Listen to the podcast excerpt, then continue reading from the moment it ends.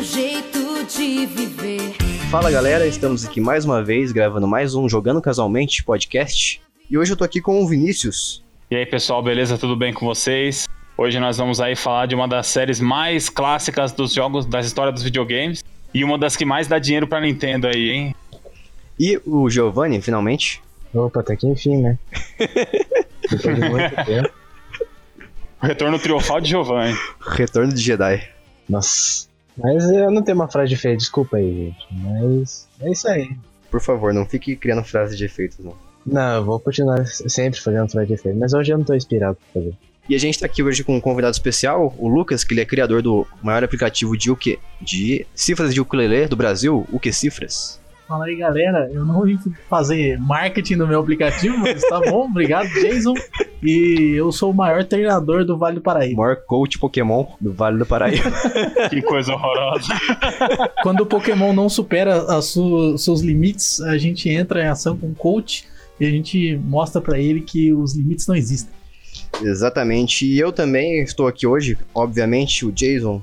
E a gente tá aqui hoje para falar de Pokémons, dos principais jogos da franquia Pokémon, especificamente dos jogos de RPG. Primeiro eu quero saber o seguinte: o que, que vocês jogaram essa semana? Começando com o convidado. Fala, galera. Essa semana eu joguei Mega Man 11 no PlayStation 4. Muito bueno. Jogo no Easy porque eu sou casual, né? E vale a pena mesmo aí? Você tá achando legal o jogo? Como é que é? Que você pode falar um pouco aí pra nós? Cara, é um jogo que é bem mais fácil que alguns outros, né? Do, do título. Eu acho que quem jogou a série X e conseguiu finalizar vai jogar esse jogo com uma mão só, definitivamente. É muito mais fácil, é, mas as mecânicas novas que foram inseridas fazem o jogo valer muito a pena. Né? A mecânica de, de é, slow motion e tudo mais, e de também aumentar o poder né, do, do Mega Man, é uma coisa que eu acho que cai bem né, nas novas gerações porque os jogos são muito mais complexos e completos hoje em dia do que o Mega Man era antes. Então eu acho que foi uma boa adição e o jogo veio bem. Muito bom. Também já joguei Mega Man 11, é um jogão. Queria ter jogado. Eu também queria ter jogado, vai. Vou ver se no finalzinho do ano consigo comprar o na Steam. Tá, e você, Vinícius? É, então, essa semana eu, né, como tinha que gravar aqui o nosso querido episódio do Pokémon, eu joguei um jogo que eu tinha jogado apenas um pouco no passado, pouco longínquo, mas eu voltei, né, e comecei uma nova jornada Pokémon. Joguei Pokémon Silver, que eu vou comentar um pouco. Não consegui terminar, porque foi só uma semana. Eu rushei bastante, mas não deu tempo ainda. Você não jogou com Fast Forward? Então, eu, eu tô jogando no meu emulador querido do meu querido 3DS, então não. Ah, não tem recursos, né? Não tem esse recurso. Pirateiro, Ó, pirateiro. pirataria ao vivo aqui. Não, pirataria não. É que é. Como é que é o nome? É Virtual Console que se chama. É, exatamente. A gente não se responsabiliza pelas atitudes do Vinícius, né? Pirateiro. Paguei 11 dólares e alguns centavos aí nesse negócio. O Vinícius responde por si, ele é maior de idade. Não tem nada a ver com isso. Mas eu joguei Pokémon Silver. Vamos esquecer esse papo aí no Alô, 3DS. Polícia Federal. Olha, Põe a sirene aí, hein? Só um japonês. E como eu tava um pouco estressado assim no fim de semana passado, eu peguei um clássico pra dar uma relaxada, pra descontar minha raiva da, da vida. Ó, o No. Gears of War número 1, né? O primeiro jogo clássico aí da franquia, deu uma Grande Gears. grande Gears. Sensacional. Eu adoro esse jogo, é. Tava dando uma analisada nele um pouco, né, novamente, porque eu cheguei a jogar a primeira vez ele bem tardiamente, assim, que eu só fui ter um 360 depois de 2014. Eu demorei muito pra. Caramba. 60. É. E eu achei que eu tive tarde. Porque eu fiquei um tempo afastado do mundo dos jogos e depois Uhum. eu, o primeiro jogo da sétima geração, o primeiro videogame que eu tive da sétima geração foi um Play 3, né? Uhum. Então até eu ter um 360 demorou um pouco, que eu tava tirando o tempo atrasado do, do Play 3. Então eu peguei um 360 em 2014 e eu joguei uma vez, mas não, não explorei muito o jogo. Daí, fim de semana passado, eu dei uma rejogada nele. E aí eu entendo agora por que, que o pessoal falava tão bem dele na época que ele Sim. foi lançado, né? Que é um jogo de 2006. Que muitos falaram que esse sim foi o primeiro jogo da sétima geração, né? Uhum. assim, simbolicamente falando, né? Porque ele realmente tem um gráfico muito bonito, assim, pra, Pra época. pra época que ele foi lançado. Sim. E com uma estra... é, um estilo de jogabilidade bem peculiar que não tinha sido desenvolvido até então, né? Bem que ele dá uma chupinhada, assim, do Resident Evil 4, Mas faz melhor. né? Mas... Ele faz bem melhor. É, é, é- é uma jogabilidade diferenciada, né? Até porque você não fica sem munição praticamente quase nunca, né? Mesmo jogando no hard, você não fica sem munição. Realmente. Então é uma, uma outra estratégia, né? Um outro tipo de jogo tal. Até jogar o Code Verônica. É, tem esse aí também, né? E o 5, né? O 5, 6 você também não fica sem munição. Mas pensando naquela época, né? Até 2006, que é o jogo do Gears, você. É um jogo de ação, né? E eu gostei muito dele mesmo. Rejogar ele foi muito, muito legal. Muito, ele tem uma jogabilidade muito gostosa, vamos colocar assim. Muito bom. Eu acho que a gente tem que trazer o Gears qualquer dia aí, hein? Eu acho que Fazer tem que um- trazer sem falta, hein? Fazer um podcast. Alô, só- Gears, queremos vocês aqui. hein? Gears, você está convidado. Tá aí o, com- tá aí o compromisso, hein? Eu jogando casualmente e fazer da trilogia clássica aí do Gears, Sim. hein? Por que da trilogia? Você tá excluindo Gears of War o Judgment? É, esse é passável, né? Ah, não fala assim. Só porque ele virou um joguinho de celular, três estrelas cada, cada fase? Ele tem um gráfico muito, muito, muito bonito. Eu admiro, Sim. assim, né? Mas é, na questão da história dele, eu acho que deu uma pecada. Mas é uma discussão para um próximo episódio mesmo, hein? Esse Gears of War Judgment, ele é o Gears of War com controles de Call of Duty. É. É o, é o, é o God of War Ascension. Os dois é, que são. que fala da história do passado da franquia que não deu muito certo, né? Mas você sabe por que, que eu falei isso, né? Dos controles desse, dele ser Call of Duty? Não. Porque, porque o Gears, normalmente, você sempre trocou as armas com o direcional, os direcionais, né? O D-pad. Isso, embaixo, né? É. Nesse aí você troca com o Y. Ah, é verdade, é isso mesmo. Os caras mudaram radicalmente o controle do jogo. que estranho. E ele E também. tanto é que no 4 ele volta, né, pro direcional. Sim, exatamente. Daí largaram essa ideia tosca aí. Mas, e a pior parte dele, na minha opinião, é que ele transformou o jogo como se fosse um jogo de celular, sabe? A cada fase que você passa, você tem uma, um ponto inicial da fase e um ponto final.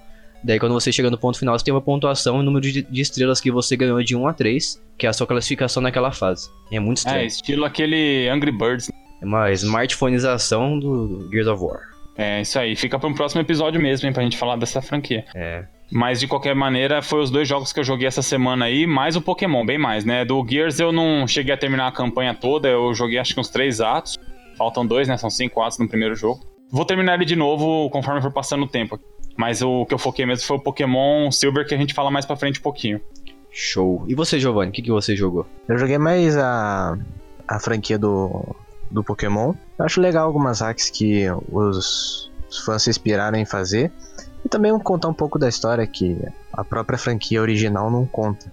E eu achei ah, uma variedade de, de hacks que eu joguei, tanto as principais que Pokémon Black and White, é, 1 e 2, Pokémon Light Platino, uma excelente hack que conta assim uma geralzona mesmo do, do universo e, e como você possa compreender melhor um pouco da história. Eu achei legal que tem, tem a versão brasileira também, traduzida, podemos se dizer. Essas são hacks mais, podemos dizer, difíceis que os próprios fãs fizeram para você colocar um pouco mais de dificuldade na, na hora de jogar. Sim. É uma sequência que o, o, o fã fez e eu achei muito bacana. É uma construção da história, mas com um protagonista, oita, protagonista fora do enredo ou podemos dizer ele é um, um personagem secundário, entendeu? Uhum. E achei bem bacana isso. E o nível de dificuldade que eles colocaram nesse jogo é algo muito, muito insano, cara. Então quando você for, for assim na, na liga, nesse caso o Ultimate Boss, que é o, o Champion da, da Elite Four, cara, é tudo nível 100 os Pokémon, cara. Apelação pura. Caramba. Esse é Hack Platinum, o nome dele? Hack Platinum, é isso? Não, esse aí é. a- Eu esqueci de falar. A, a hack se chama Dark Rising. Dark Rising. Ele é baseado no Platino, esse não? Do DS? É baseado em toda a franquia, por causa que ele pega todo o aglomerado da, de todas as versões do, do Pokémon. Não sei se tem a versão de Alola, por causa que acho que ele fez em 2015. Acho que é mais recente, né? 2015, 2016, eu acho que foi mais ou menos isso, eu acho, Uhum. não tenho Uhum. certeza. Mas é uma boa hack. Ó, legal, hein?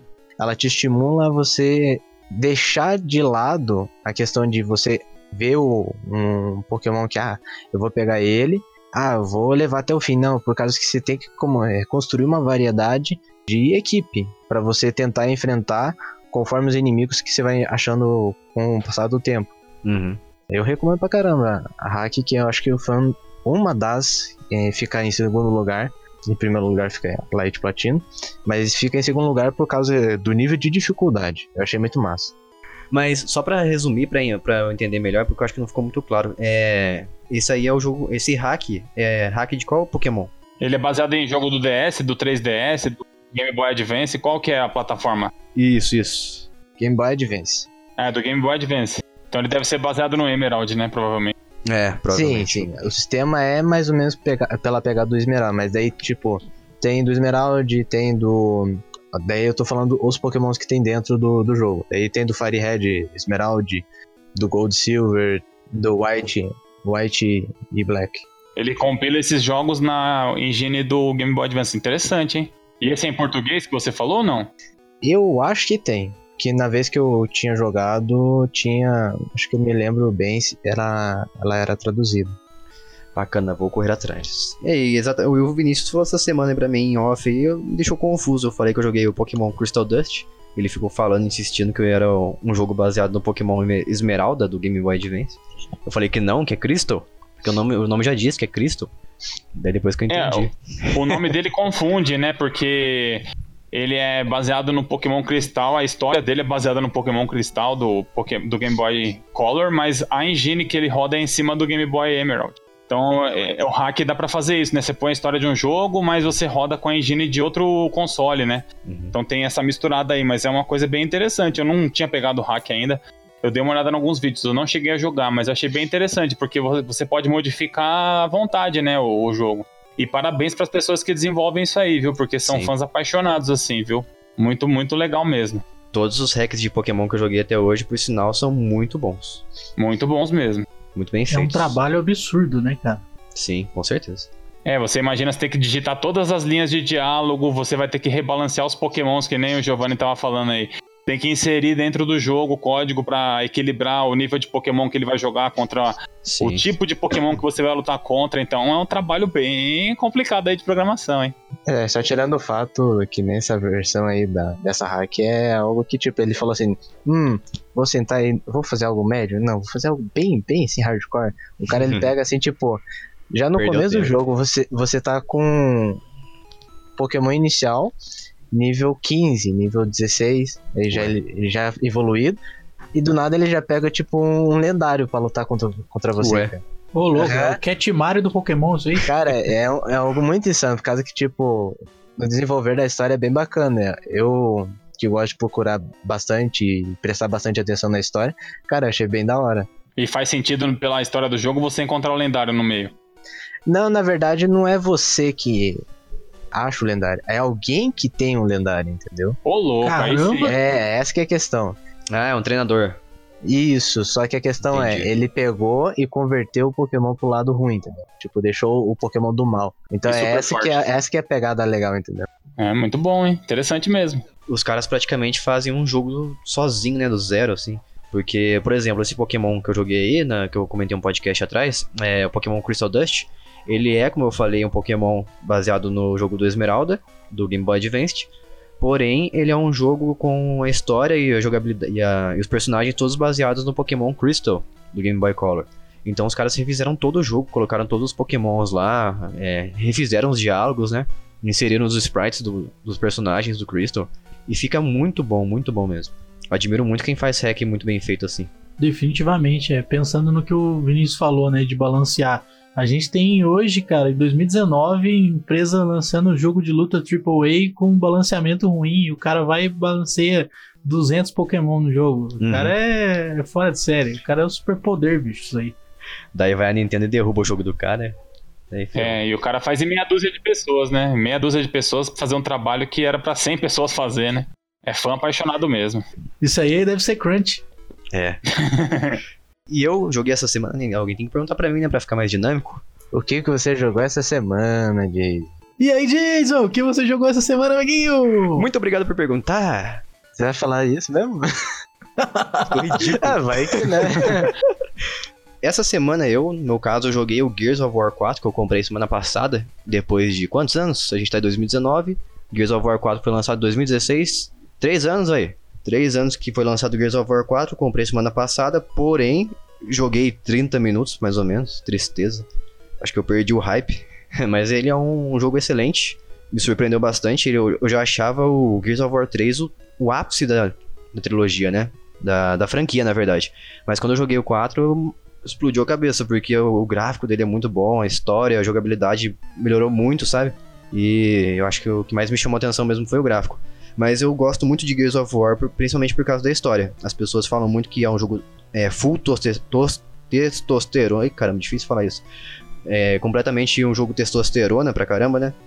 Porém, ele tem uma história bem emocional, tem uns personagens muito carismáticos, o Marcos Fênix e o... a relação do Marcos com o Dominique Santiago é muito boa. Eu não vou dar spoiler aqui porque tem, tem gente que provavelmente não jogou ainda, mas o Gears of War 3 acontece umas coisas muito pesadas assim, sabe? Emocionalmente. Então ele é um jogo com temática muito adulta, não só pela guerra, pelo sangue, pela violência, porém ele tem uma história muito envolvente assim. Então é um jogo que eu- recomendo muito mesmo. E agora eu vou explorar o 4, né? Porque eu comprei não à toa. É, a gente pode falar que você fez uma compra por impulso três anos depois? Infelizmente eu fiz uma compra mais ou menos por impulso, porque ele tava 21 reais mais ou menos que eu paguei nele. Um preço muito bom. Ah, tá muito bom mesmo. E eu recomendo comprar também. Eu paguei em três vezes sem juros, aliás, pelo PayPal. Pô, Aí sim, Caramba, 21 sete reais a em três vezes sem juros? Sim. três, três de 7 e alguma coisa que eu paguei. Meu lá. Deus. É porque tava 21 e pouquinho. E o o, pobre melhor... ele não pode ver uma parcela que ele quer comprar.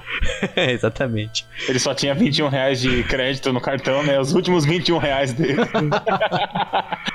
É, tipo, não, mentira, não foi isso não. Mas é, eu recomendo muito comprar o Gears of War porque ele faz parte daquele programa da Microsoft do Play Anywhere, que pra quem não sabe é um- é- são os jogos da Microsoft que você compra e você pode baixar tanto a versão do computador quanto a versão do Xbox One.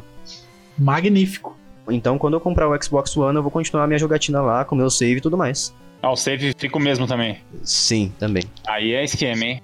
Se eu não estou enganado, hein? Posso estar falando besteira aqui, mas eu acredito a que fique. Microsoft sempre surpreende positivamente na questão do ecossistema. Exatamente. Pena que ela não fez o mesmo com Gears of War Ultimate. Isso aí eu fiquei bem triste. Ah, e o Gears of War Ultimate eu paguei 15. Comprei semana Parcelou passada em também. quantas vezes? Três vezes. É o Jason é 3 de nosso 5 reais. Você não essa acreditava. promoção. Ele sempre tá mandando as promoções aí pra gente. Tava muito barato, cara. Não, não pude resistir. tá igual eu comprando Doce Gusto. ah, mas o triste é que o Gears of War Ultimate que eu comprei só funciona no Xbox One, né? Eu acho muito sacanagem isso. Mas você tem o Xbox One? Não. então por que, que você comprou um jogo de Xbox One? Quando ele comprar o Xbox One, ele já vai ter o jogo. Essa aí. Exatamente. Eu Meu entendo, Deus. eu entendo o raciocínio dele. Eu, eu, estou, eu estou acumulando jogos pra um dia desfrutá-los. Jason, quantos jogos você já tem na lista de Xbox One que você ainda não tem o Xbox One mesmo? 60 jogos? Cer- cerca de 70 jogos hoje. Você nunca vai jogar isso aí, cara. Ah, eu você vou. nunca vai jogar. Eu não vou. vai. Eu tenho vai. fé. Pode, pode anotar aí. Registrado, não vai jogar. Pode ter Eu a fé tenho- que você quiser que você não vai jogar tudo, não. Eu vou, eu vou e vou esfregar na cara de cada um. Quero ver os troféus, quero ver os troféus pra provar. Lavo minhas mãos porque eu não sei de nada. Vai ver minha gamer tag lá. Vamos analisar. Mas é isso aí? Mas jogou então só o Gear só então, Jason? Não, eu joguei Switch também, né? Mas é o de sempre. Joguei Mario Kart. E o Final Fantasy XII tá jogando ainda ou parou? O Final, Final Fantasy 12 eu dei uma parada porque, pô, tava. Tava ficando enjoativo já, porque eu joguei 10 horas seguidas, então daí eu fiquei enjoado. Meu amigo, você não tá nem no começo desse jogo. Esse jogo aí, se você Sim. quiser jogar umas 250 horas, você joga, porque ele é gigantesco mesmo. Inclusive, um colega meu jogou, começou a jogar ao mesmo tempo que eu, só porque eu comecei a jogar, ele começou a jogar também. Daí ele fechou o jogo em cerca de 30 e alguma coisa horas. E ele já fechou e você ainda não, né? Eu não. eu não tenho foco. É, não, se você não pegar pra jogar ele dedicadamente mesmo, você não fecha não, cara. Não mesmo. Eu, eu, quando eu comprei um PlayStation 2, só um parênteses, eu peguei esse jogo aí, o Final Fantasy 12. Foi o primeiro jogo que eu joguei do, do Play 2 na época. Que eu peguei bem tarde, né, já o console. E eu lembro que foi bem demorado pra eu terminar, hein. Que eu fazia grinding pra. né, não, não entendia muito bem o sistema de RPG como funcionava. Eu lembro que eu cheguei num chefe, o chefe me deu uma porrada num bonequinho, matou, deu uma porrada na outra, matou. Aí eu falei, nossa, eu preciso de mais level. Aí fiquei upando, upando, upando, fazendo missão secundária pra conseguir matar aquele chefe. E olha que eu tô jogando com Fast Forward, hein? Mas só pra, só pra finalizar aqui, é. Outro jogo, outra coisa que eu descobri também, que não é tão feliz que eu descobri, mas que alguns jogos que eu tinha comprado na Play Store do Google, eles não são mais compatíveis com o meu Android. Então fica aí é, o aviso pra quem compra jogo, muitos jogos digitais na Play Store, que pode ser que quando você comprar um celular novo com Android mais atualizado, o seu jogo que você comprou não funcione mais. É, eu acabei de sofrer isso daí, hein? O seu celular tá atualizado demais pro jogo, é isso? Cara, nem tanto. Meu celular tá com Android 8, o Oreo. Mas aí o, o, o o jogo não roda no 8, é isso? Isso, o jogo abre e fecha. Só roda no 7. Que absurdo isso! Isso, e isso tá na descrição do jogo. Do... e eu não E percebi. você não leu. Não, talvez. Eu não sei se eu não cheguei a ler ou se adicionaram há pouco tempo. Entendeu? Porque eu acho que quando eu comprei esse jogo não tinha saído o Android Oreo ainda. Ah, mas você não comprou agora e ele não rodou. Você comprou antes e trocou de celular. Isso, exatamente. O jogo ah, em questão que pelo tô, menos mal. O jogo que eu tô falando aqui em questão é o Fahrenheit. É, tem uma outra situação também, é, como desenvolvedor aí. Quando você publica nas lojas, você determina quais características o, o seu aplicativo precisa para rodar. Isso inclui jogos. Então, por exemplo, é, o Street Fighter 4 do Android no meu celular novo não funciona, mas é por causa da característica do tamanho da tela, né? A proporção de tela. Uhum. Então eu comprei o jogo e dois meses depois eu não posso mais jogá-lo por causa de ter trocado o dispositivo. Então não é nem a versão do Android. Que legal. É requisito do absurdo, né? Nem precisava ter, mas proporção de tela. Beleza, então, vamos pra pauta.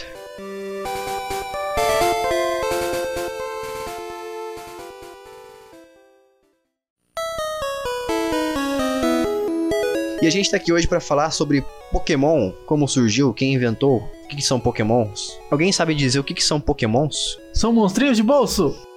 Só isso? É, ué. é isso que significa, né? Eu achei, achei que você ia falar aquela história dos insetos lá, tudo mais. Pode acabar o cast agora. Beleza, já definimos aqui o que, é, É. Pokémon. Tchau, Falou, galera. gente. Tchau. tá, mas Poké- falando sobre Pokémon, como é que surgiu o Pokémon? Alguém sabe me dizer aqui? Eu imagino que a série Pokémon, ou a franquia Pokémon, ela seja uma representação daquilo que seria o mais ou menos o reino animal, entre aspas, ao nosso redor, entendeu? Então, tipo, um leão, um tucano, um pássaro, uma foca, uma Borboleta. hiena, uma borboleta, os insetos e assim por diante. Então, tipo, eles tentou pegar uma inspiração da flora, da do fauna. Isso, da- Da do cotidiano da, da floresta e se inspirou para criar, podemos dizer, essas criaturas, entre aspas, ou monstros. Misturando com a mitologia, né? Porque tem dragão também, tudo. É, não só Sim, da sim. floresta, né? Do mar Eu também. acho, que, eu acho que faz muito sentido essa explicação, até porque agora tem as variações de Alolan, por exemplo, então Também. faz sentido serem seres que na história evoluíram normalmente, né? Ó, os evolucionistas aqui. É, e tem uma coisa interessante, né, da, da história do, do Pokémon, que é Pokémon é Pocket Monster, né? E o, Uhum. Mas na verdade o jogo era pra chamar Capmon, né? Que era Capsule Monsters. Sério? Só que é. Só que parece que teve um problema de direitos autorais. Eles ficaram com medo de Putz, ainda Que- bem. tomar um Que bom, né? processo da Shonen Jump por causa do- da corporação cápsula do, do Dragon Ball. Ah, Inclusive, é, foi inspirado nisso que o cara inventou a Pokébola. né? Todo mundo falou que se o criador tivesse colocado Captain Monster, ia ficar uma meleca. Por mais que ah, eles se criassem, inovassem, mas o nome, a logo, já desmaterializa todo, todo o contexto. E ainda bem que ele conseguiu trocar nesse meio tempo. Ainda bem que ele quase levou um processo, né?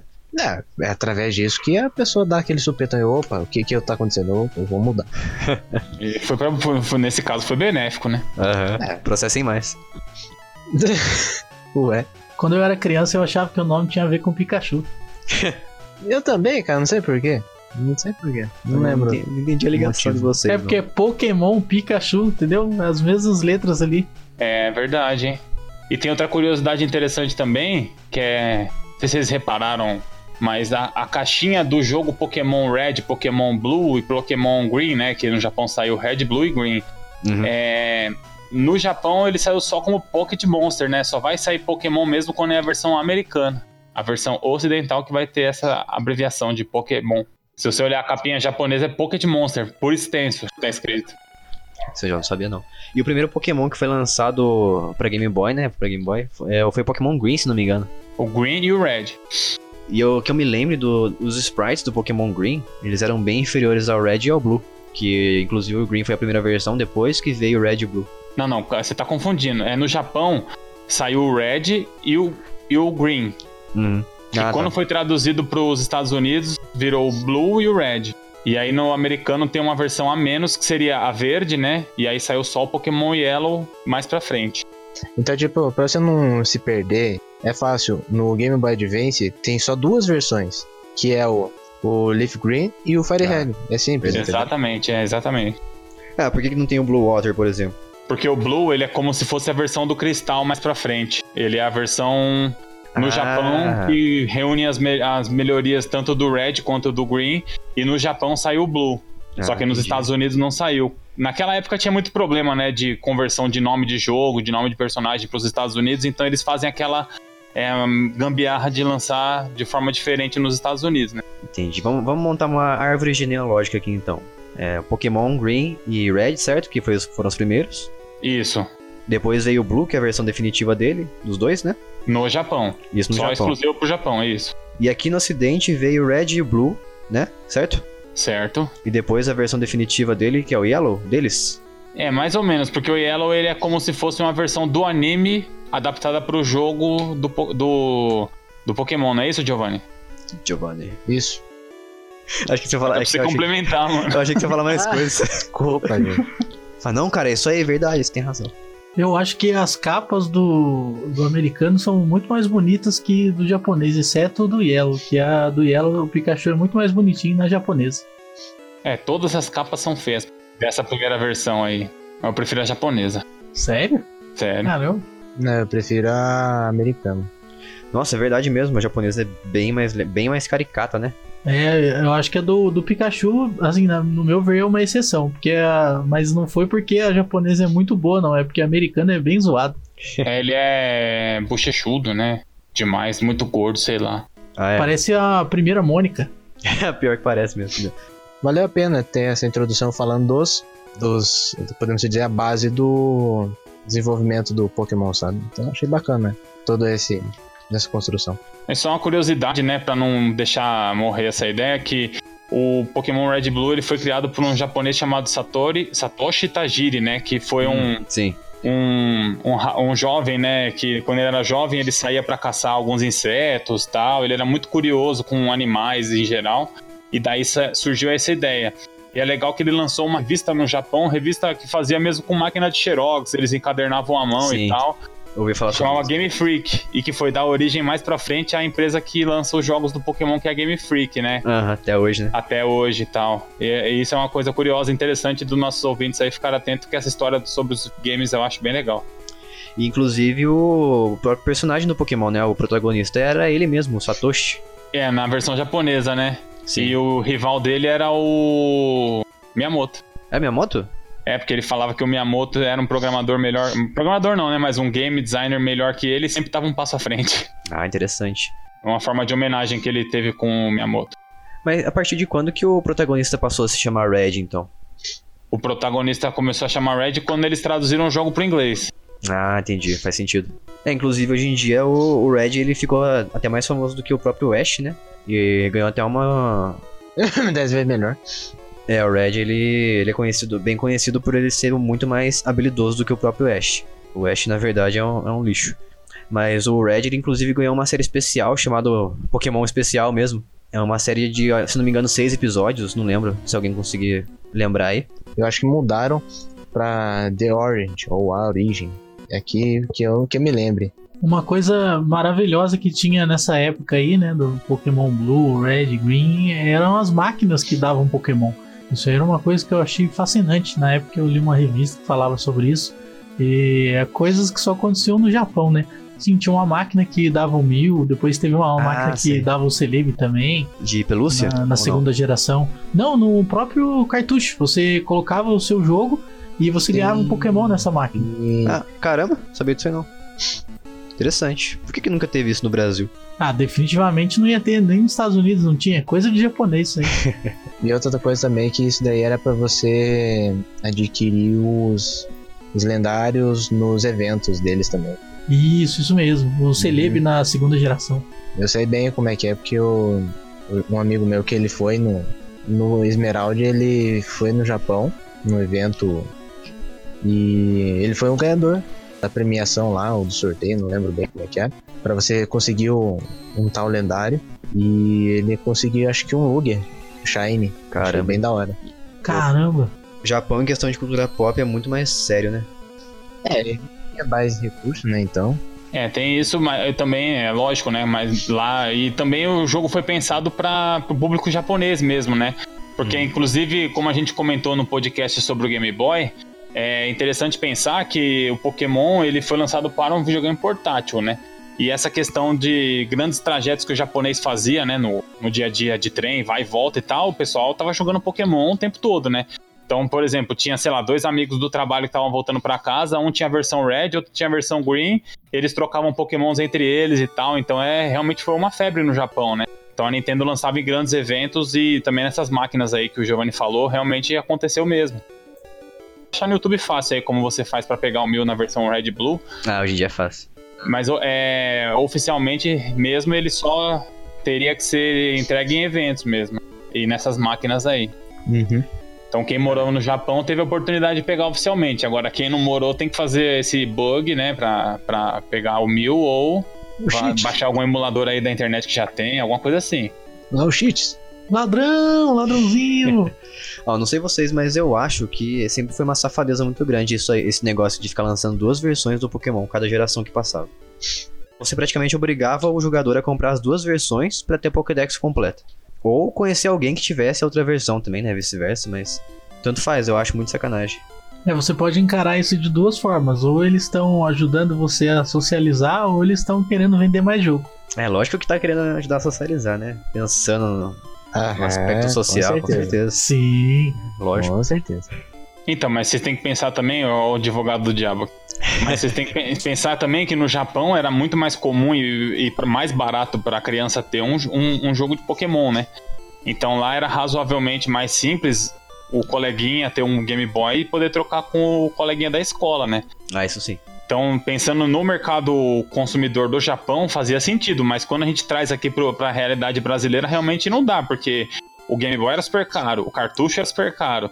E ainda você tem que ter os dois cartuchos com o Game Boy só, você também não vai conseguir trocar o Pokémon entre você. Tem que ter dois Game Boys para trocar. Tem que comprar Então o Cabo fica- Link. Comprar o Cabo Link, é, é verdade. Pensando na programação, é um negócio que dá mais trabalho, porque na verdade eles têm que tirar Pokémon do jogo, não colocar, porque os sprites já estão ali. É, por isso que eu falo, uma sacanagem. É tipo os jogos de hoje em dia. Você lança o Street Fighter V, por exemplo, com vários personagens lá, tranca alguns, vende depois uma DLC com 100 KB, que só libera os personagens. Olha, eu não tenho nem o que falar porque você tem razão.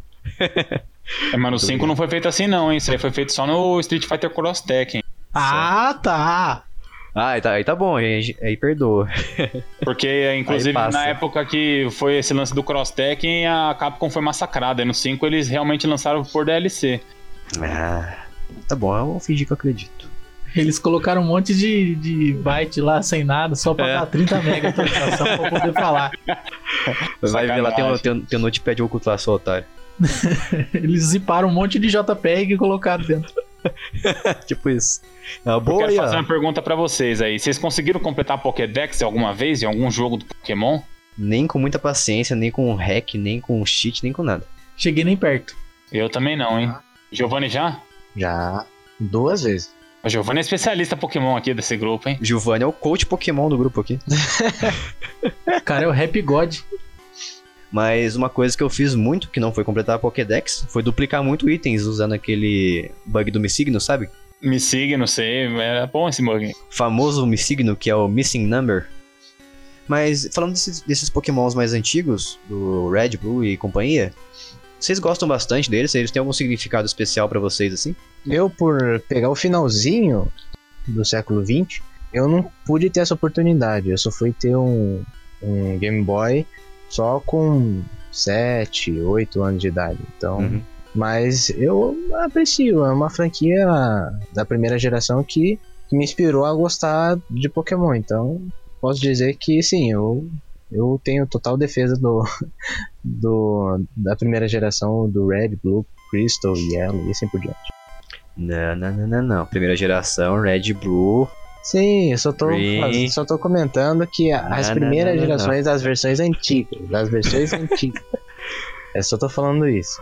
É, da primeira geração de Pokémon eu não cheguei a jogar na época.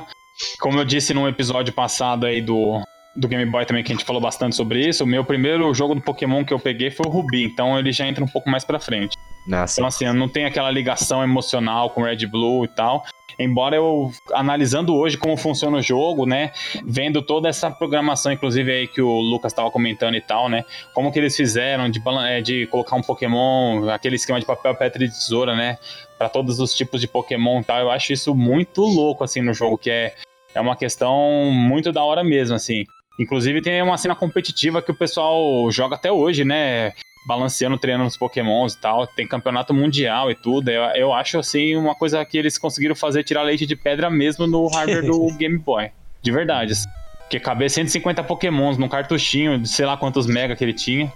É... Se, bem que, se bem que os sprites não tinham movimento ainda, né?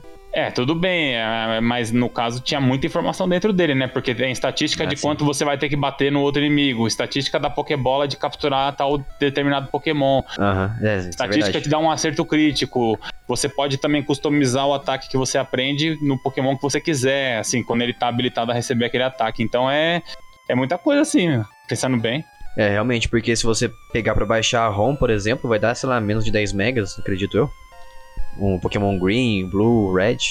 É menos, é menos, bem menos. Bem menos? Caramba. Acho que os sprites eram feitos em GIF, então. Já era SVG, cara. Ah, é, SVG. Mentira, tá, é Web, WebPG lá, aquele, aquela extensão lá. Ah, uma curiosidade engraçada do, do Misig no utilizando o Bleach no, no Game Boy Advance, no emulador, você perdia tudo. Ah, é verdade. E você, quando você tentava achar o Missigno, você via ele, tentava capturar, mas ele é, travava tudo e ele ficava os detalhes dele, assim, que é os Sim. pixels todo em, embaraçado, né? e ele resetava, assim, sim, simplesmente. Você via ele, aí você tentava ver o teu save lá, não tinha mais o teu save. Ah, é verdade, isso que é o problema. A gente podia fazer, dar uma zoada no jogo ali, tirar uma vantagem, porém tinha um efeito colateral, né? Pois é. É, eu, eu, dei uma conferida aqui no tamanho da, da ROM e tem 1 mega o Pokémon Yellow. Caramba! É, eu falei que era pouco porque eu trabalhei fazendo repros, né, mas de Super Nintendo, e nessa época os jogos eram todos assim, era coisa de 1 mega, 2 mega. Um jogo maior, um jogo assim, que excedesse era coisa de 4 mega. Então é esperado que ainda mais portátil e tal, com menos gráficos ainda do que um jogo do Super Nintendo, tenha esse tamanho de 1 mega. É esperado isso daí mesmo. Muito bom, muito bom. Mas o jogo em si, você tem alguma coisa para falar dele? Ah, eu joguei muito, né? O, o, Pokémon Yellow foi o Pokémon que eu mais joguei, mas somente no, nos emuladores, né? Não, nunca nem tinha pego um Game Boy na, na mão até eu jogar o, o Game Boy no computador. E é um videogame que eu nem conhecia, na verdade. É, passou totalmente fora do meu radar, assim, no, no interior de São Paulo aqui e quando eu descobri que tinha jogos do Pokémon que eu podia jogar no computador, foi um negócio que dividiu as águas, assim, realmente. Foi um negócio absurdo. Literalmente dividiu as águas. Explodiu a mente. Como de aquelas pessoas que falam tudo literalmente. Literalmente dividiu as águas. Explodiu literalmente, veio Moisés, bateu o cajado assim, o Pokémon abriu o mar. Viu? Caiu um raio na cabeça, explodiu a mente, literalmente. Era o Mewtwo andando entre as águas. Chamar o Carlos Alberto aqui, cadê? Pra sódia. e eu lembro de, de ter o Super Nintendo e ver já existiu o 64 e é, ter jogo do Pokémon no 64 e eu ficar assim revoltado por não ter jogo do Pokémon para Super Nintendo, sem saber que eu tinha um computador e poderia jogar os jogos de Pokémon. Então quando eu descobri foi uma revolução. Minha experiência com as primeiras gerações de Pokémon elas são sinônimo de jogo de viagem, sabe? Quando você ia viajar com os pais e tudo mais, para qualquer lugar. É o jogo definitivo para mim que eu levava para as viagens. Eu passava o tempo todo jogando e tudo mais. Então, Pokémon para mim, além de ser sinônimo de jogo de viagem, é jogo de Game Boy também. Porque é um dos jogos que eu mais joguei no Game Boy, principalmente nas primeiras gerações, porque eu tive por muito tempo um Game Boy Color. Então eu conheci o Pokémon Red e Blue, que eu na verdade eu comecei. A primeira vez que eu joguei Pokémon no, no Game Boy foi a versão Roja, que é a versão é, Red em espanhol. Sim, eu joguei Pokémon pela primeira vez na vida em espanhol. Meu Deus. Então, hoje em dia, eu rio muito dos, dos golpes, da, dos diálogos que tinha na época. Era muito engraçado se você ver hoje em dia. Por eu ter jogado Pokémon, os Pokémons antigos num hardware mais atualizado, que era o Pokémon o Game Boy Color, então eu joguei eles numa corzinha um pouco melhor do que a versão original, que era preto e branco. Eu joguei ele, sei lá, em roxo, essas coisas assim. Mas o Pokémon que eu mais joguei assim mesmo da primeira geração foi Yellow, sem dúvida por causa do Pikachu e por causa da por causa do desenho também, né? Que tinha muito fama na época. Que a gente veio conhecer também. Muita gente veio conhecer o Pokémon pelo desenho que passava na televisão, se não me engano, no SBT. Não, era na Rede Record. Rede Record, é verdade, Rede No Record. programa da Eliana, eu lembro muito bem. Pra mim era, sei lá, era um, é um jogo maravilhoso que marcou muito a minha infância. Eu acho que eu cheguei a ter todas as versões na época. Provavelmente não eram originais, né, os cartuchos, mas o que importa é que eu tive experiência com todos os Pokémons antigos. Uma das coisas que mais me marcaram nos Pokémons antigos mesmo foi esse monte de bug que tinha que ele permitia que você fizesse, né, que é o Missing Number, o Missigno, que você tinha outros bugs também que Mas você teve acesso a esses bugs na época já? na época sim, na época do, Caramba. Poké- do Game Boy mesmo. Eu- se não me engano, eu cheguei a ver na Lan House, se não me engano, esse- essas dicas assim. Outro bug também que eu me lembro que você atravessava as paredes, era muito bizarro. Daí você bugava muito o jogo quando você, tipo, atravessava as paredes e você pulava partes do jogo, sabe? Sem você poder estar passando aquela parte naquele momento. Tinha vez que o jogo, o jogo crashava e o som ficava tudo zoado, daí tinha que resetar o jogo. Mas é isso aí, pra mim os Pokémons da primeira geração é sinônimo de infância, de bugs e de várias viagens com meus pais. É muito louco ser programador e ver essas coisas de você estar num lugar onde você não poderia estar, porque eu Sim. começo a imaginar a engenharia reversa, eu começo a imaginar como que foi codada aquela situação e por que que o jogo tá se comportando daquela maneira bizarra que tá se comportando agora. Tem até um vídeo no, no YouTube que você encontra facilmente, que é o que tá em inglês, né, o título. O que aconteceria se você é, saísse da primeira cidade de Pokémon sem o Pokémon inicial? Tipo, você sai, atravessa as paredes, tudo, e você encontra os treinadores, mas sem nenhum Pokémon na sua, na sua equipe, né? Caramba. E o que acontece? O jogo fica completamente bugado, os textos ficam bugados, o- os gráficos ficam bugados também. Tem hora que o jogo crasha e você tem que resetar ele. Você chega a encontrar Pokémon na, na graminha, não? que eu me lembro, ele só mostrou lutando contra o treinador mesmo. Mas o jogo fica completamente zoado. Posso filosofar um pouco sobre o que você falou aí, de ser jogo de viagem? Manda aí. é que o Pokémon é um jogo que, na, na própria história, ele é uma viagem, né? Você tá fazendo uma aventura, uma você tá Pokémon. viajando, é uma grande jornada Pokémon. que, aliás, é uma frase que é muito falada no desenho, né? Todo episódio eles falam isso, pelo menos uma vez. Sim. Tem que marcar, né? E aí você tá nessa jornada dentro do jogo e de repente você também tá viajando na vida real. Então eu acho que talvez essa sincronia entre o que tá acontecendo dentro do jogo e o que você tá vivendo no momento, de repente indo para um lugar que você não conhece ainda, é, talvez isso faça muito sentido de, de ser um jogo de viagem e ele combinar tanto com esse clima, né, de você estar viajando com seus pais e tal e jogar isso no Game Boy. É uma boa teoria mesmo, hein? A gente se sente o verdadeiro mestre Pokémon na jornada Pokémon. Só comentar uma coisa que no Brasil a gente tem a ordem invertida das coisas, né? Porque no, no Japão, primeiro a sair foi o jogo.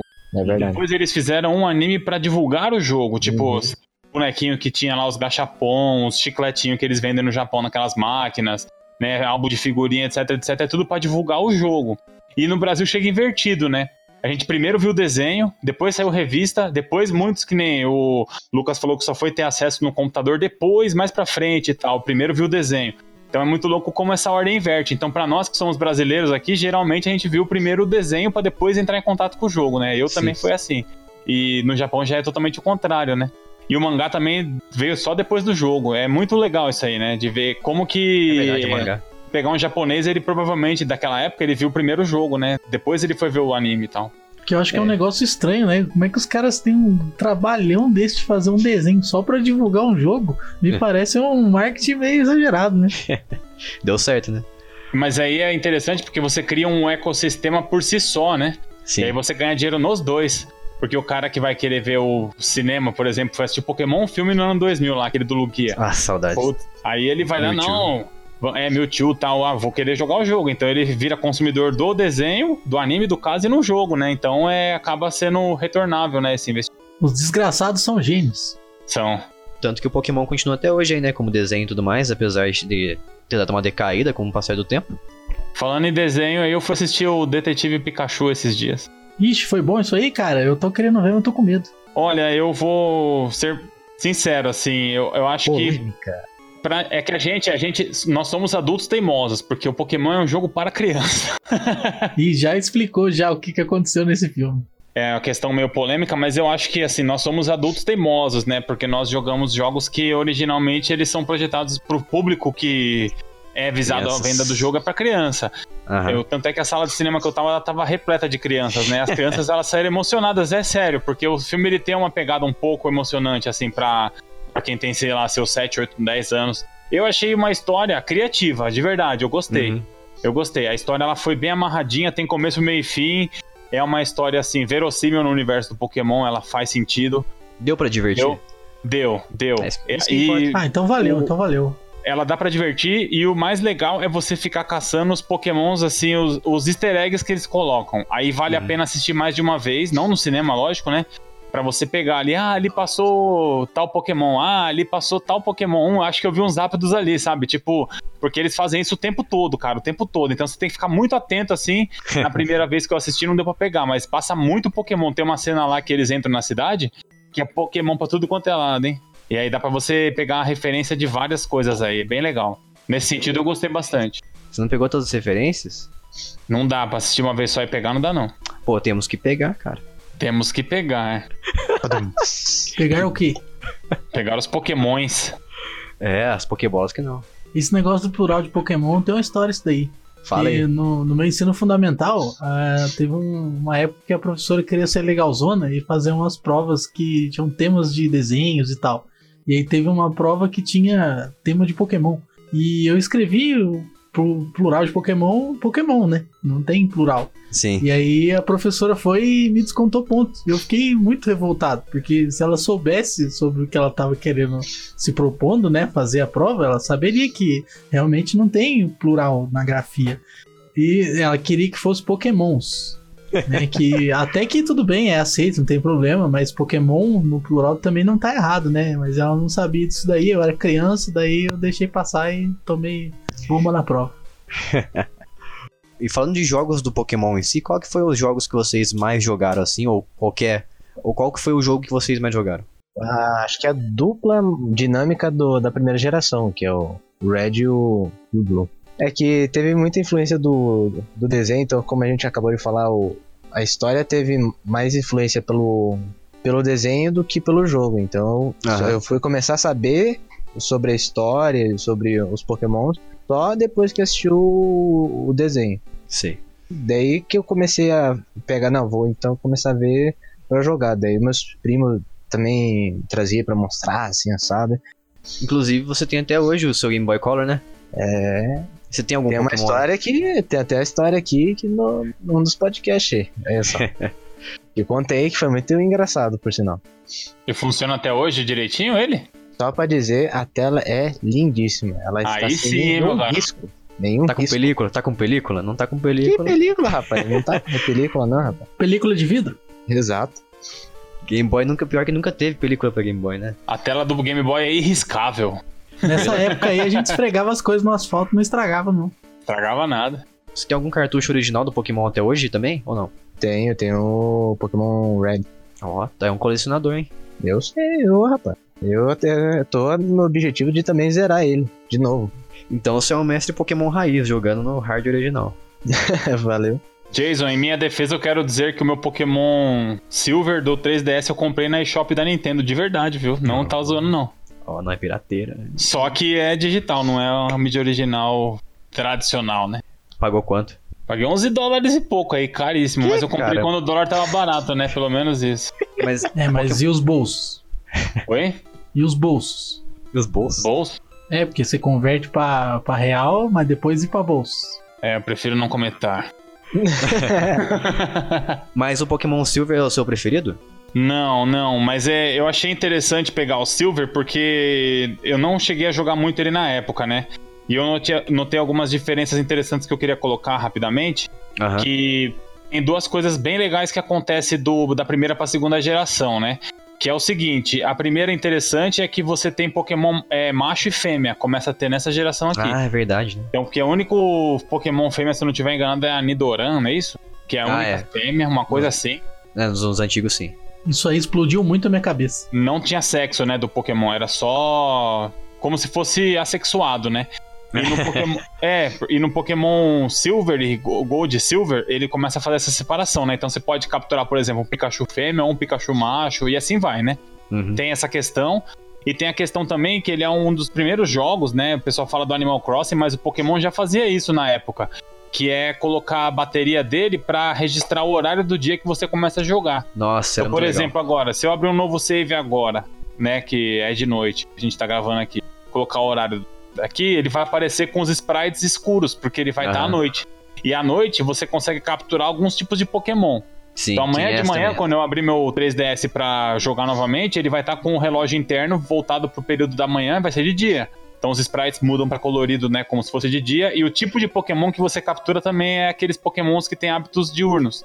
Então isso daí, assim, a gente pensa que é uma coisa pequena hoje em dia e tal, mas ele aumentou em 100 Pokémons, o número, né, de, de foi pra 251, e também tinha todas essas características, né? Então você pode, além de pegar Pokémons, você poder customizar os ataques, tinha macho, fêmea, e tinha essa questão de você ter tipo de Pokémon que só aparece de dia e tipo de Pokémon que só aparece de noite, né? Assim, espécies, né? Muito, muito, muito legal isso aí. Maravilhoso. Inclusive foi a partir dessa geração que você passou a poder cruzar os Pokémon, né? Foi, aí você pode pegar um ovinho lá, é com o Dito, né, que tem que cruzar, se não me engano. É, na verdade não, não. precisa ser com o Dito, né? Que com o Dito é mais fácil porque você não precisa ter o outro Pokémon. É. E capturar o Dito dá um trabalho, porque eu já peguei, passei por uns três e não consegui, hein? É difícil. Mas então, esse Pokémon Silver é o seu preferido? Não entendi se você falou isso. Não, não lembro. Não, eu cheguei a jogar um Pokémon mais recente, né? Que foi. O último Pokémon que eu joguei da série principal foi o X. Esse eu X. virei todo, é, do começo ao final do 3DS também. Assim que eu Ah, peguei tá. o 3DS, eu cheguei a, a virar o X e esse é meu favorito até hoje. Por- dos que eu Ó. joguei, né? Eu não joguei todos. Eu joguei o Red Blue, joguei o Silver agora, o Cristal não joguei. Aí eu cheguei a jogar o Ruby e, e o X. Então Uhum. tem a lacuna na série, tem bastante jogos que eu não peguei pra jogar ainda. Mas desses daí, o que eu achei mais completo mesmo, não por questão gráfica, mas pela jogabilidade, pelo balanceamento e tudo mais. Porque Pokémon, se você for pensar como todo RPG assim, o que mais interessante pra ele não é exatamente o gráfico do jogo, né? Mas sim a jogabilidade, o tipo de turno, o tipo de combate, o tipo de história que tá sendo desenvolvida ali, né? Embora a história do Pokémon seja fraquinha, mas esse negócio de colecionar é o que pega forte nele, né? Mas Ah, o sim. Silver é um bom jogo, sim. Eu gostei bastante e tô curtindo bastante, né? Tô com menos de 10 horas ainda, o que é pouco, né? E só tenho duas insígnias por enquanto. Eu tô bem devagar, mas porque eu, eu quero upar os Pokémons com calma tal. Eu gostava muito da segunda geração do Pokémon também, porque eu lembro que você, quando você zerava o jogo, você chegava ao final da região de. Qual que era a região mesmo? Joto. É, no final da região de Jotô, você conseguia você conseguia passar pra região de. de canto, né? Isso, aí você pode entrar e enfrentar. Se eu não tiver enganado, você pode enfrentar o Red, né? No, Sim, sim. no final do jogo. Sim, Quando você aí. passa É, a Elite dos quatro. é exatamente isso que acontece mesmo. Então o jogo tinha um. Quando você pensava que tinha terminado o jogo, você, você ia pra outra região que era em, é, uma região que remetia ao primeiro game da série. Então isso era muito legal, é muito demais mesmo. É, é uma homenagem legal, né? E os fãs na época devem ter explodido a cabeça mesmo. E corrige eu também se, se eu tiver errado, mas se não me engano também, a partir da segunda geração que você tinha aquele recurso de você poder batalhar novamente com quem você já tinha batalhado através do seu, do seu telefone. Ah, é, você pode anotar o telefone das pessoas, é exatamente. Sim, Você sim. tem um. É Pokégear que chama, né? Dentro do Isso, Pokégear Pokégear. você pode ver o mapa. Você pode sintonizar a rádio também, que eles têm uma, como se fosse uma rádio Pokémon. E você também pode fazer telefonemas pra, pra sua mãe, pro professor lá, Sim, sim. é, Elmi, né? Aqui no caso o nome dele. Uhum. E aí você pode também telefonar com alguns é, lutadores que você encontra no meio do caminho e lutar com eles de novo. Mas não Sim, são todos, né? São só esses do telefone. É, mas o que dava um fator replay muito grande, né? Porque o primeiro, a primeira geração você terminava e era isso, acabou. É, e você pode lutar com os pokémons que os treinadores, eles treinaram um pouco mais deles, né? Tem isso também. Enquanto você estava batalhando, fazendo sua jornada, os pokémons dos treinadores com quem você batalhou foram evoluindo também, consequentemente. Era bem legal isso. É, também tem uma fazendinha que você pode entrar lá e conversar com o tiozinho lá, que você deixa ele treinando Pokémon pra você É, um tempo, aí você paga um dinheiro pra ele, pega o Pokémon de volta, ele já subiu 10 level, 15 level. Isso aí é ridículo, cara. Eu nunca usei porque eu sempre consegui upar o Pokémon muito mais rápido que o tiozinho. ah, que... O tiozinho demora muito mesmo, não gostei também não. Mas é uma opção, né? Se você tá com 30 Pokémon lá, você quer deixar uns 5, 6 lá, você pode deixar, né? Tinha um item muito bacana também que você usava, que é o Exp- Experience Share, sabe? Que você equipava. Ah, esse é top. Isso aí é da hora. E também, eu acho que foi a partir dessa, dessa geração de Pokémon que você também conseguia equipar itens no seu Pokémon. Isso, Foi, foi, fazer foi sim.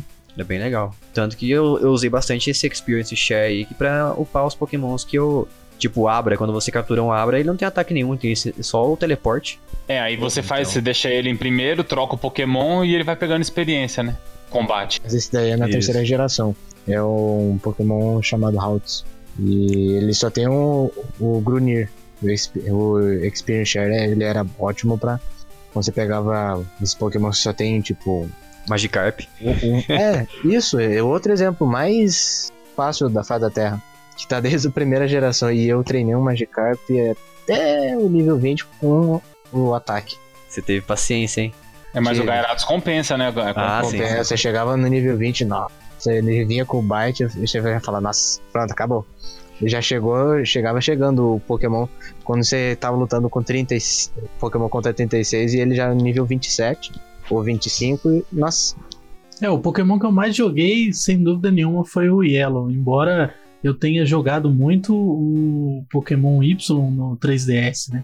Eu acho que eu joguei mais o Yellow porque era criança, né? Então não tinha nada pra fazer, jogava muito. Mas se eu for colocar na balança, assim, é, o tempo livre versus o tempo que eu joguei, eu acho que o Y ganha, né? É um jogo muito bom.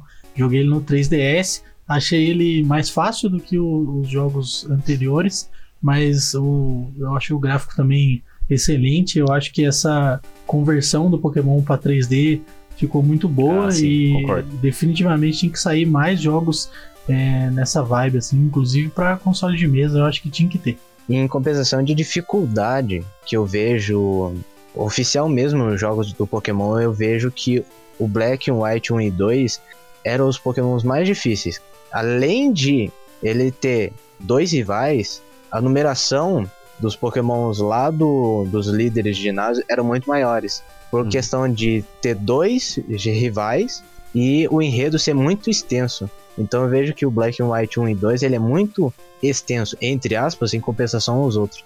Então, oficialmente, eu imagino que o Black and White é muito mais difícil que o X e o Y, o próprio Omega Ruby e outros da franquia mesmo, que é mesmo da Game Freak. Eu vejo que o Black and White é nível de dificuldadezinha que dá aquele certo desafio de ser um pouco mais difícil, é o, o Black and White 1 e 2. Foi o Black, no- na geração Black and White que começou a, a ser 3D o Pokémon, não foi?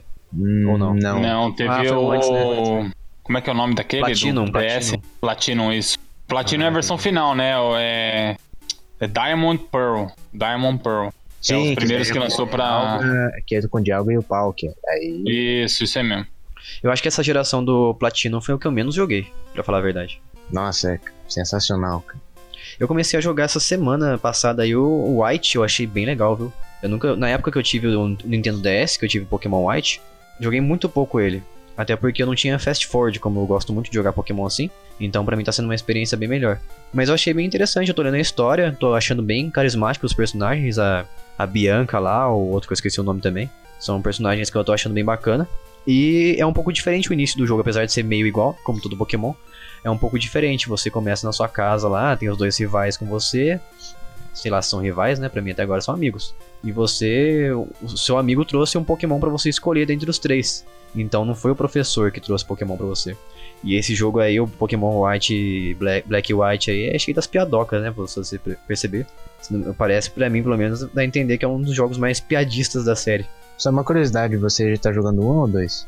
Tô jogando 1. Eu nem sabia que existia o 2. O- Você tem uma ideia, é que um desses teus amigos, ele se torna líder do ginásio do segundo. Do segundo. Ah, tem uma continuação?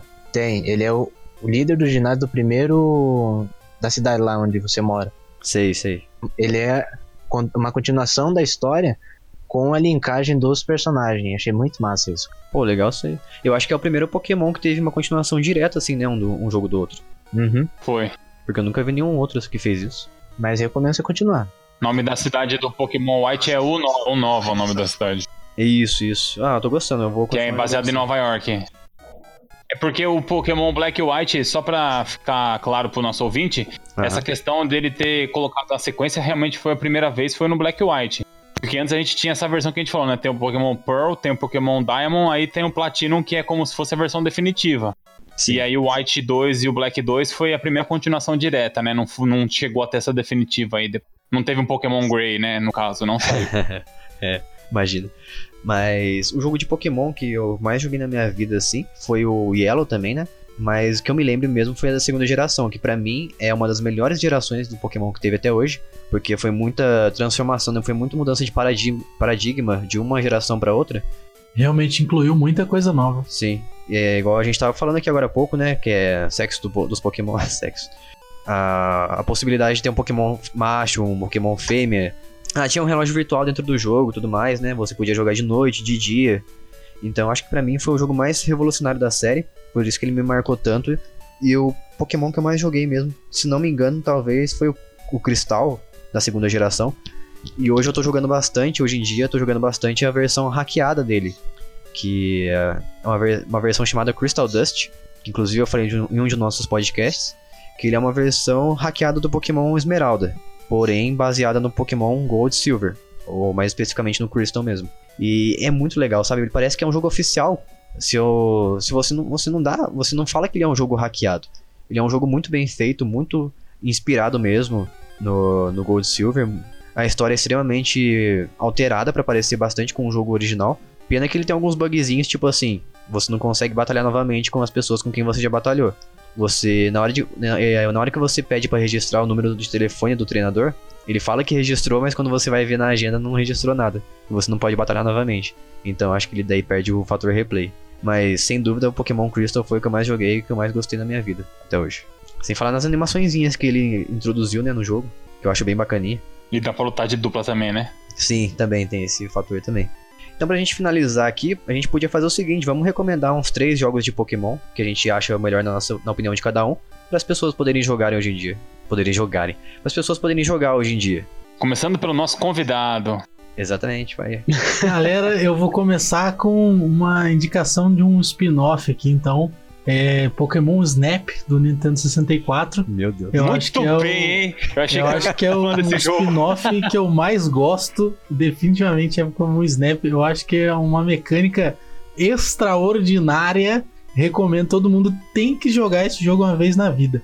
Porque é um jogo que quebra barreiras. Então esse jogo é muito importante. E fora isso, Pokémon Yellow, que eu acho que dos clássicos é o que eu mais gosto. E da nova geração eu acho que o Sun é muito importante. Nunca joguei esse. É, então, como eu tô jogando agora, não poderia ser diferente, eu vou recomendar o Pokémon Gold e Silver pra qualquer uma das duas versões aí que o nosso ouvinte tiver acesso, né? Com emulador, um 3DS, enfim, no celular, tem opção pra ele jogar o que não falta. Gostei muito dessa versão. é, joguei muito pouco na época dessa versão do jogo, mas eu peguei agora e entendi a complexidade do jogo e dava, se eu fosse pegasse quando era moleque mesmo, eu ficaria muito mais viciado com certeza, né? Uhum. teria mais tempo livre, etc. Eu gostei muito dessa versão.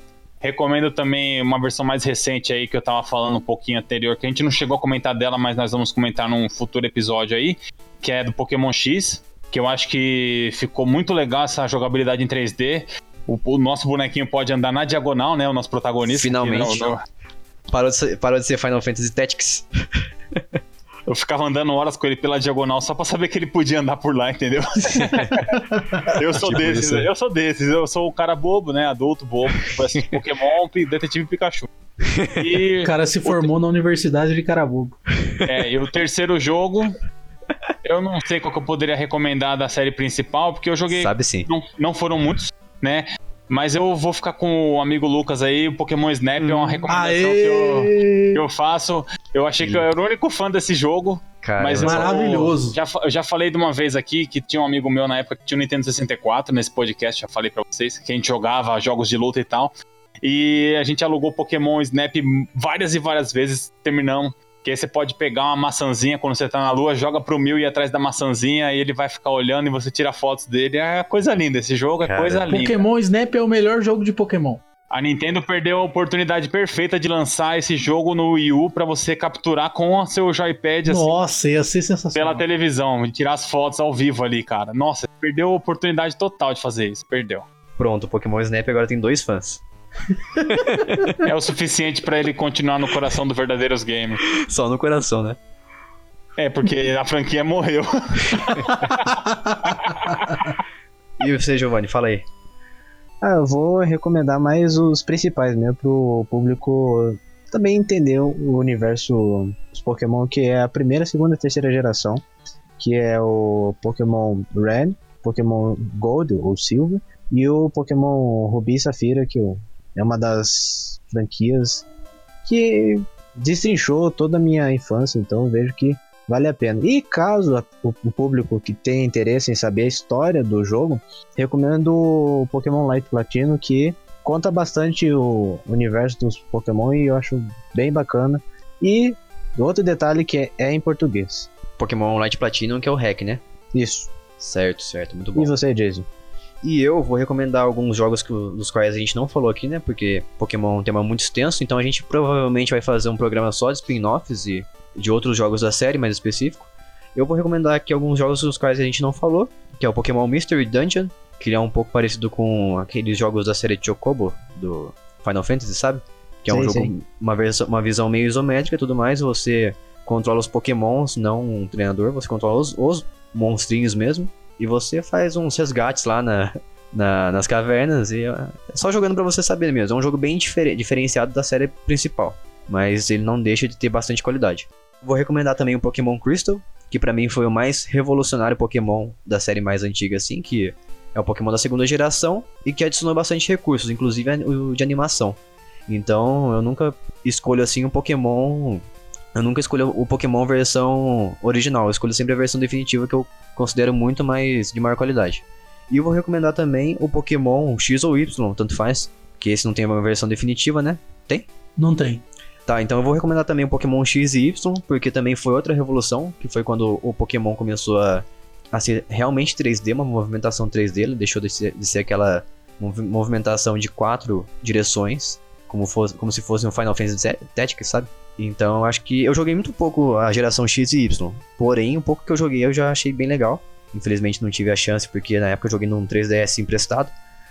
Mas fica aí a dica.